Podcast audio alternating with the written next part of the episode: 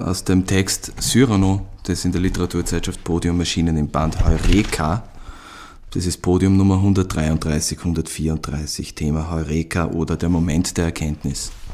Die Pressekonferenz verfolgte ich von einer Ecke des Saales aus. Für weitere drei Stunden würde ich für die Öffentlichkeit eine Zelebrität ohne Gesicht sein. Ich hatte mir vertraglich verbeten, dass mein Porträt über dem Klappentext abgedruckt wird und Pressefotos ausgehändigt werden. Die erste Frage eines Journalisten lautete, warum ich nicht selbst vor der Presse erscheine. Frau Veronika antwortete, ich sei den Literaturbetrieb nicht gewöhnt und hätte bisher ein zurückgezogenes Leben in einer mit modernem Komfort unterversorgten Burg meiner Ahnen im Waldviertel geführt, dort auch den vorliegenden Roman Heureka und die Fortsetzung, die im kommenden Jahr erscheinen wird, verfasst. Die nächste Frage bezog sich auf meine Herkunft. In keinem Adelsregister seien die von derselben verzeichnet. Das sei wahrlich nicht verwunderlich, konterte Veronika Krasimowski gewandt Ururgroßvater Hubertus von derselben, Jahrgang 1848, hatte 1919 aus republikanischem Eifer das Geschlecht aus allen Verzeichnissen tilgen lassen. Nach dem Ende der Pressekonferenz kam Frau Veronika zu mir an die Hotelbar. Von den Tischen aus beobachtete uns eine Journalistin. Sie schoss Fotos. Um 20.15 Uhr ging Frau Veronika in den Lesungssaal. Sie trat vor das Mikrofon und erwähnte Grundzüge meiner erfundenen Biografie. Ich fragte mich, warum die Biografien von Literaten bekannt gegeben werden, bei Softwarekonferenzen jedoch nie die Biografien von Programmierern.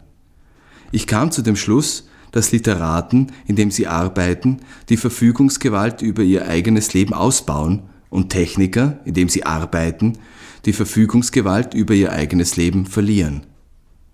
Meine Damen und Herren, Walter von derselben, hörte ich Veronika Krasimowski sagen. Der Saal war gut gefüllt. Ich trat auf die Bühne und nahm den Applaus entgegen. Wie etwas Dingliches, elektrisch Geladenes spürte ich ihn. Mit einem Ruck setzte ich mich. Plötzlich fiel mir auf, dass ich das Lesungsexemplar meines Buches nicht dabei hatte, dass ich buchstäblich mit leeren Händen vor meinem Publikum saß. Auch in diesem Moment stand mir Frau Veronika zur Seite und reichte mir ihr Exemplar. Ich schlug es auf und sprach die ersten Worte.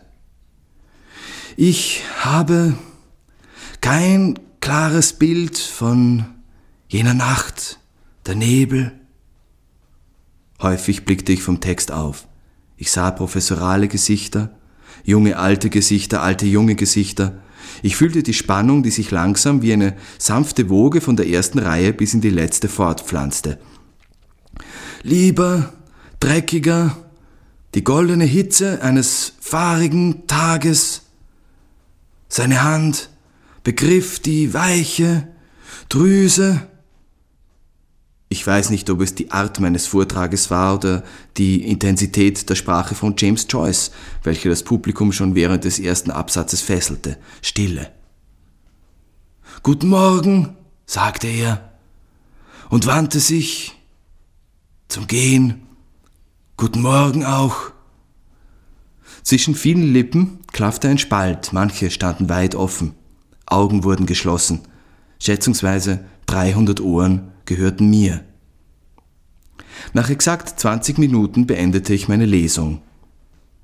Die Sonne, altweiß, Fehlfarben, so hörte ich auf. Wegen meiner langsamen Sprechweise war ich nicht über die ersten vier Seiten hinausgekommen. Doch dem Publikum schien das nichts weiter auszumachen. Vielleicht war meine Lesung die erste Literaturveranstaltung ihres Lebens gewesen, die hinsichtlich der Länge und des Lesetempos niemanden überfordert hatte. Ein Zeitungskritiker sollte die Stimmung folgendermaßen auf den Punkt bringen. Der Dichter von derselben stellt sich vor, eine Kette magischer Momente. Eine Stunde später klopfte Veronika Krasimowski an meine Zimmertür.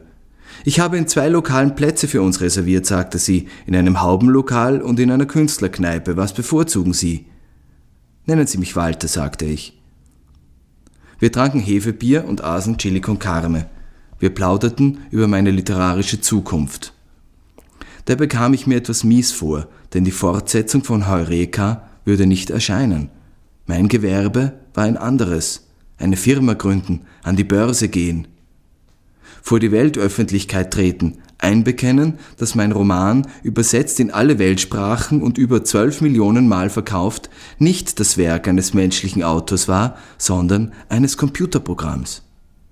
Liebe Leserinnen und Leser, Cyrano, benannt nach Cyrano de Bergerac, dem bekanntesten Ghostwriter der Literaturgeschichte, ist käuflich. Wie soll es heißen, das zweite Buch? fragte Veronika. Keine Ahnung, sagte ich. Guter Titel, sagte sie.